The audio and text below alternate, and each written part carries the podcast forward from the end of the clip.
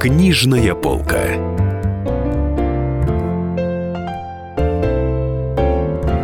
Дорогие слушатели, сегодня мы решили отойти от первой пятерки бестселлеров и рассмотреть десятку. Тем более, что в пятерке в основном все те же на манеже. А мы начнем наш рассказ о новинках литературы сегодня с книги так говорил Богомолов. Написанный, да-да, самим Константином Богомоловым, режиссером, который совсем недавно сочетался браком с Ксенией Собчак. Как говорится в аннотации книги, этот текст стоит вне жанров и законов. Может, конечно, и стоит, но проблемы автор затрагивает традиционные для искусства.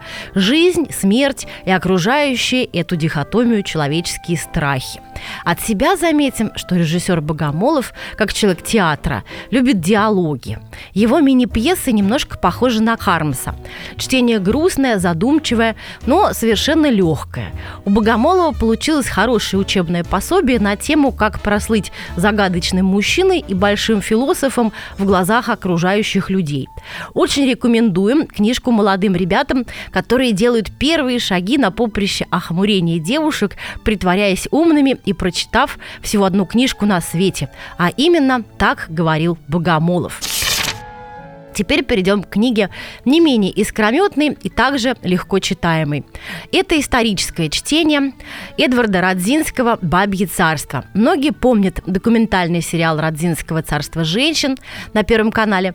Так вот, теперь фильм стал книгой. Речь в ней идет, как нетрудно догадаться, о женщинах на престоле Российской империи в XVIII веке – это был поистину русский парадокс в стране домостроя, где многочисленные народные пословицы довольно искренне описывали положение женщины «курица не птица, баба не человек».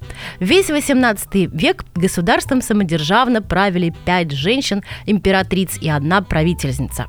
Родзинский полагает, что дамское правление было вредным для страны и вообще привело Россию к катастрофе.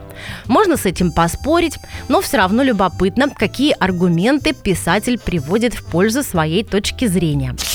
Еще один фаворит рейтинга книга «Оперные тайны» большой певицы Любови Казарновской. Казарновская ведет читателей по всем лабиринтам оперного закулисья и знакомит с загадками, слухами, тайнами и скандалами мира музыкальной сцены. Но книга не только об этом. Автор охотно делится личными переживаниями, размышляет об ушедших эпохах и современном театре. Книжная полка.